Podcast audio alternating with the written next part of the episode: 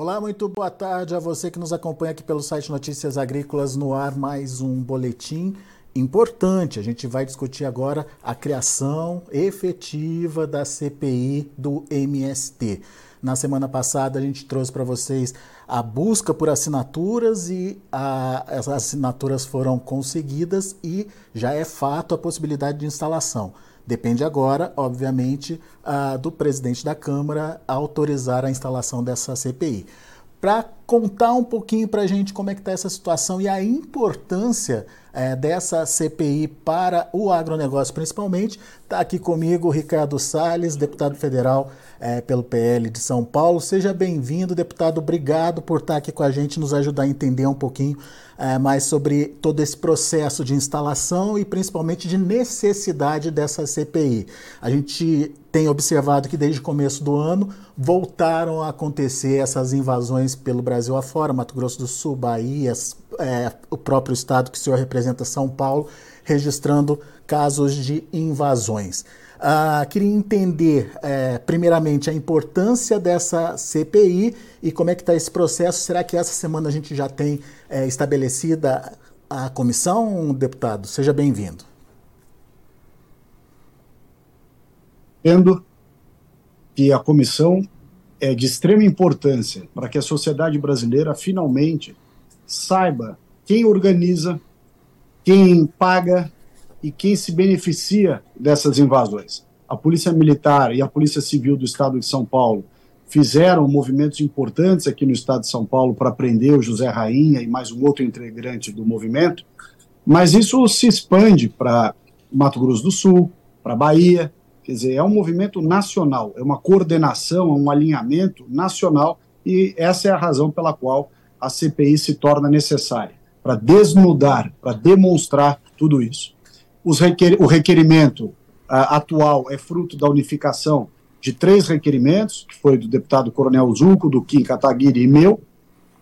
Nós unificamos justamente para poder, com mais celeridade, atingir o número de assinaturas necessárias e, com isso, cumprir uh, os requisitos regimentais. Tudo isso foi uh, alcançado, o requerimento protocolado na semana passada e caberá amanhã ao presidente Arthur Lira é, deliberar sobre a instalação dessa CPI, que já reúne, como eu disse, é, todos os requisitos. A Frente Parlamentar da Agropecuária, FPA, é, teve um papel fundamental também, sob a liderança do deputado Pedro Lupion, porque é através da FPA que nós conseguimos reunir a força necessária, proporcional, para poder defender o agronegócio brasileiro.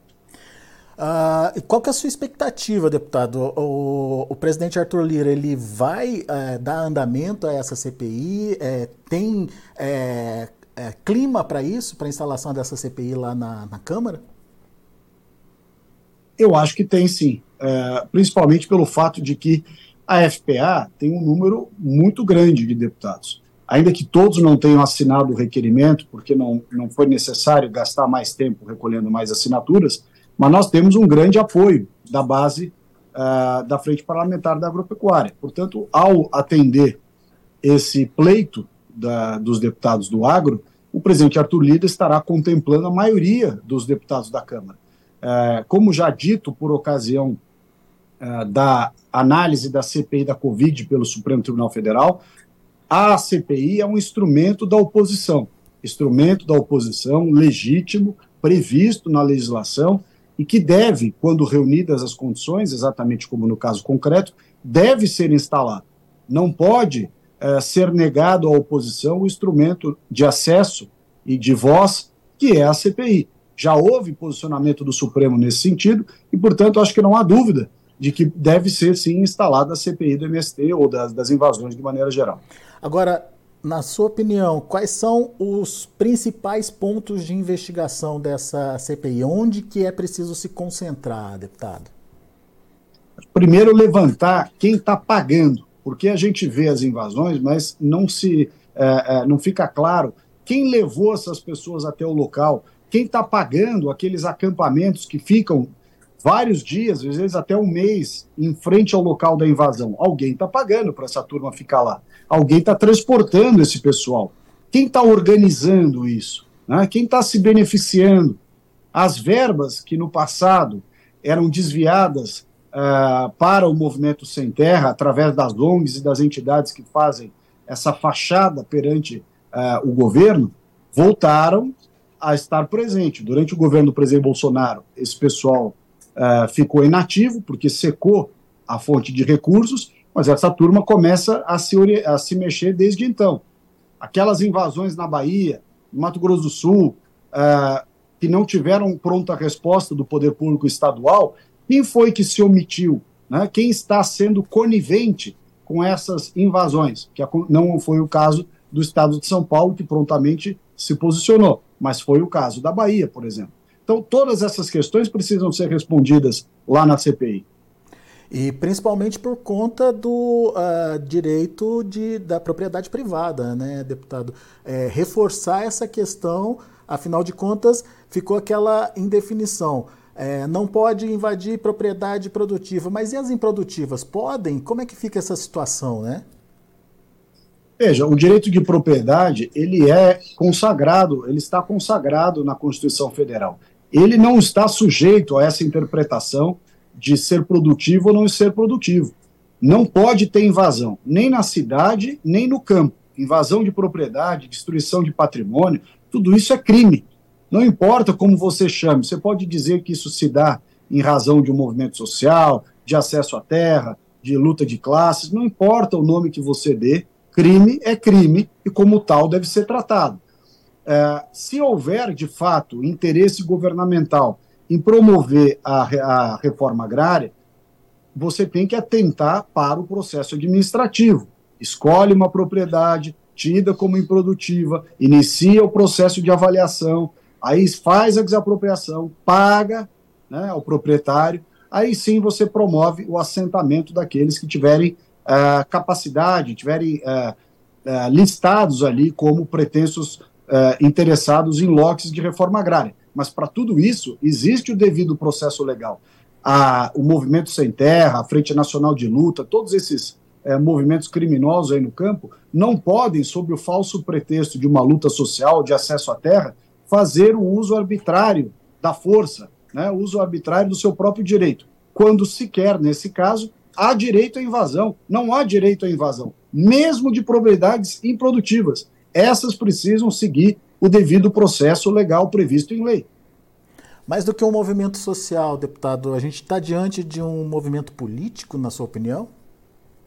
Eu, eu diria que é uma mistura de política e crime. Né? Ali uh, como ficou demonstrado pela investigação aqui da Polícia Civil de São Paulo, sob uh, o comando do delegado Arthur Dian, delegado-geral, uh, ficou comprovado que aqueles líderes, José Rainha e os seus comparsas, estavam extorquindo dinheiro de proprietários rurais para não invadir ou para desinvadir áreas. Portanto, não se trata só de um movimento político, né? é um movimento criminoso, que é para oferir vantagem pecuniária, para tomar dinheiro da turma. Outras medidas estão sendo paralelamente adotadas ou sugeridas por parlamentares também no Congresso. Agora há pouco a gente é, divulgou aqui no Notícias Agrícolas a possibilidade de é, se fazer um projeto para é, tirar da lista dos beneficiários aí uh, do Bolsa Família uh, esses uh, pessoas que estão in, relacionadas aí ao, aos processos de invasão. Da mesma forma, existe outra frente tentando colocar como atos de terrorismo as invasões de terra. Isso é importante também, deputado? Veja, todas as iniciativas que visem salvaguardar o direito de propriedade, a produção agrícola brasileira, a, o respeito às leis e à Constituição, tudo que houver nesse sentido é louvável. Mas é importante dizer o seguinte: já existe no ordenamento uh, jurídico brasileiro uma série de instrumentos que poderiam e deveriam, na verdade, estar sendo aplicados. Quem não aplica está sendo omisso, está prevaricando. Isso serve para governos estaduais, e serve para o governo federal também. Portanto, não precisa vir uma nova legislação.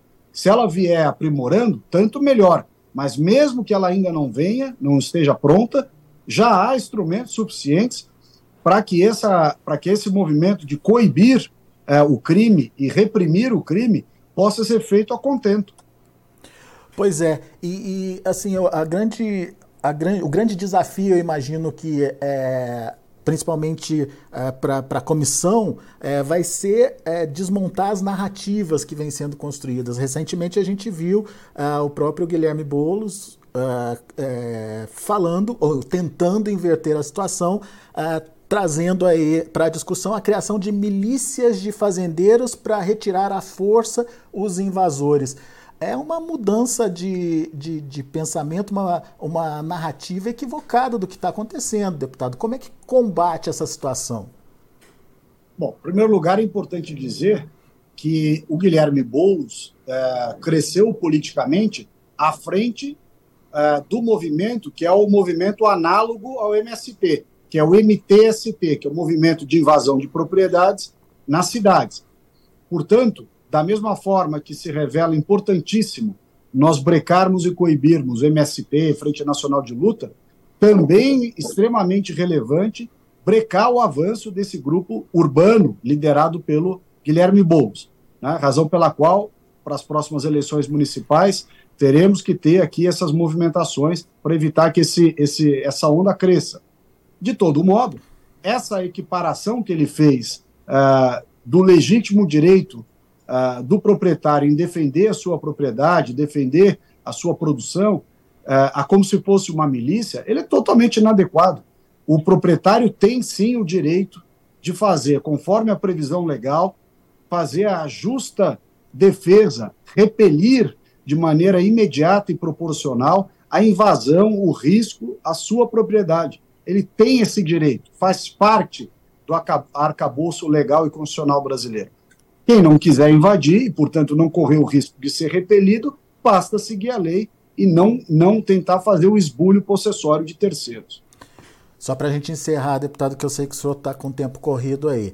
É, diante de toda essa movimentação e diante desse posicionamento aparentemente forte, contrário às invasões, o que, que o senhor acha que vai acontecer com o movimento a partir de agora? Tende a se intensificar ou tende a recuar? Bom, historicamente, eles se mobilizam né, no chamado Abril Vermelho, que é daqui a 15 dias, mais ou menos, 10 dias. Então, é, é preciso ficar atento a, essa, a esse recrudescimento das invasões e desses movimentos. É claro que a existência da CPI, portanto, daí a necessidade de sua pronta instalação, serve como fator é, dissuasório é, dessas ações. Você faz, cria mais uma barreira que talvez os convença a não avançar uh, nessas, nesse esbulho possessório. Mas, tratando-se de um movimento criminoso, né, é, não é possível garantir, mesmo sob o argumento da criação da CPI, que eles não vão uh, colocar em prática o abril vermelho. Muito bem. Deputado Ricardo Salles, muito obrigado por estar aqui com a gente e nos ajudar a entender um pouquinho mais desse é, processo de instalação da CPI. É, vamos aguardar. Provavelmente essa semana tenhamos já alguma decisão, deputado?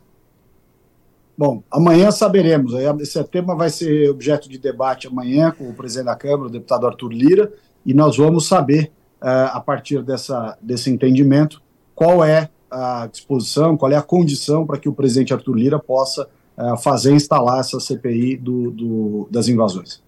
Muito obrigado pela sua participação. Volte sempre, deputado. Muito obrigado. Prazer estar com vocês aqui. Um abraço. Está aí, deputado Ricardo Salles, é, trazendo mais informações sobre essa possível, provável instalação da CPI do MST e a importância dela para se entender uh, o que de fato existe por trás. É só um movimento social? É mais do que um movimento social? Ah, onde a gente pode é, parar com essa situação e quais as consequências, obviamente, para o agronegócio brasileiro ah, diante de uma continuidade aí é, dessa invasão de terras é, pelo Brasil afora. Daqui a pouco a gente volta com outras informações e mais destaques. Continue com a gente.